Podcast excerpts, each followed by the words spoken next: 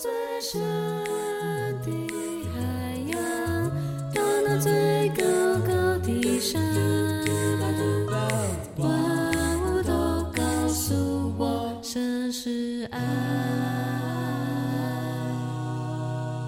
欢迎收听迦南之声。大家平安，欢迎收听迦南之声，我是尤波牧师。今天二月四号，我们要分享的是，正是为了这个时刻，《以斯帖记》四章十二到十四节。先来读今天 RPG 的金句。但是你们是蒙拣选的族种族。是王家的祭司，圣洁的国度，上帝的子民。上帝选召你们离开黑暗，进入他辉煌的光明，来宣扬他奇妙的作为。彼得前书二章九节。为了要让施政无缝接轨，总统蔡英文在一月二十七日。年假结束的前三天，于总统府召开记者会，宣布前副总统陈建仁担任行政院长，对自己再次投入公职。陈建仁坦诚，他自己在征询的过程中相当犹豫，但在关键的时刻，告诉自己。应该放下自我，勇于承担。最后呢，我们看到他答应接下这个重担，成为蔡英文总统任内第四任的行政院长。陈建仁坦诚有犹豫，关键时刻需放下自我。从卫生署长、副总统。到行政院长，陈建仁以第三度投身公职。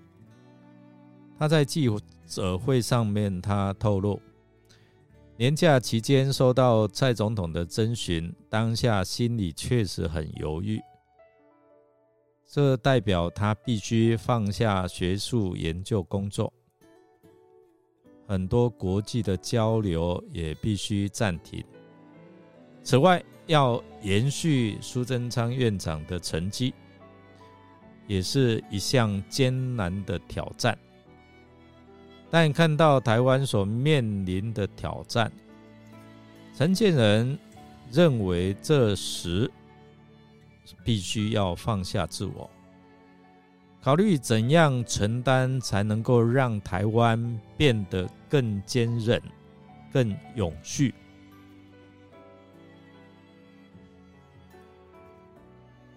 莫迪改他对以斯帖说：“你在这个死后不说话，犹太人自会从别处得救援。谁知道，也许你被安排做王后，正是为了这时刻。”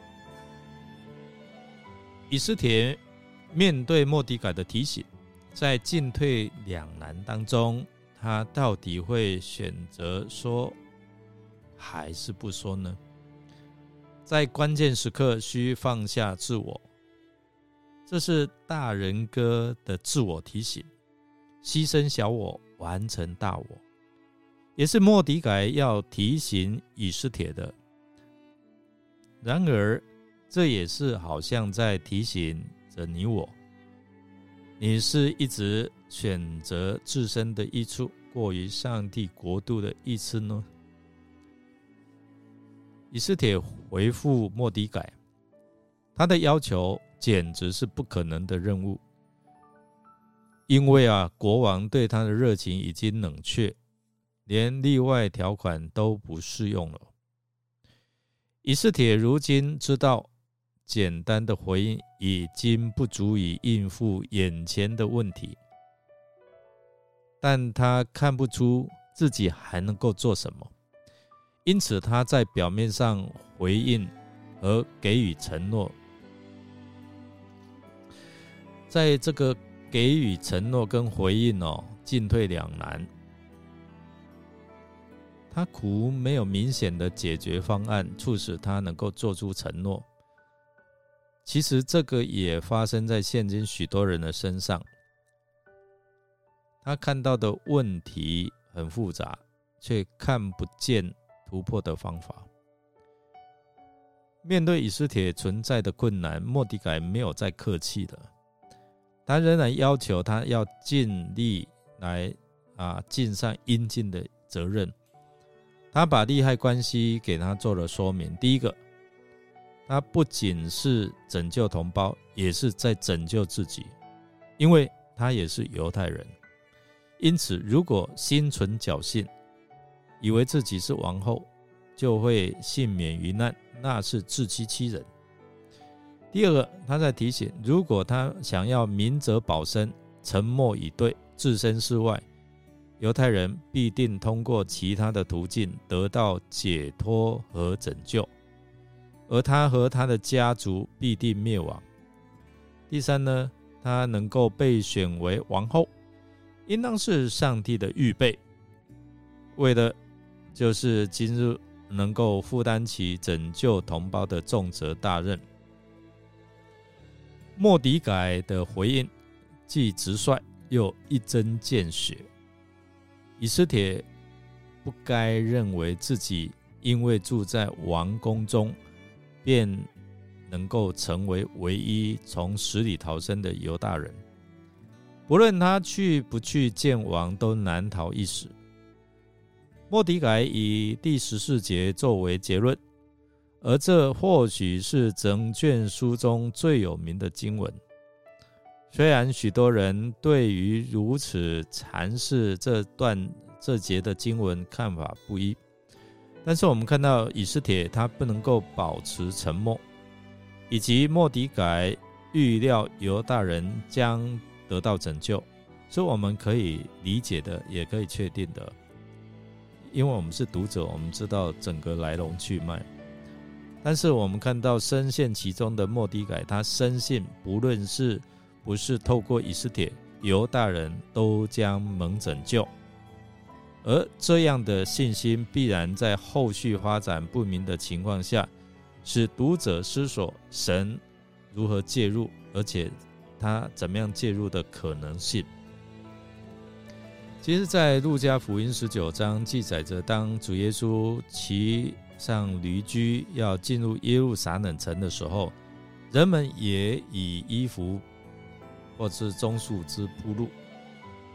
接下来便是人们在称颂众人中有几个法利赛人对耶稣说：“夫子，责备你的门徒吧。”耶稣说：“我告诉你们，若是他们闭口不说，这些石头必要呼叫起来。”由于在耶路撒冷的犹太宗教领袖末世主耶稣的救恩，逼迫他的门徒不让他们为主来做见证，因此主就兴起环境来，让罗马的兵丁在主后七十年围困耶啊耶路撒冷城，甚至呢拆毁了石头。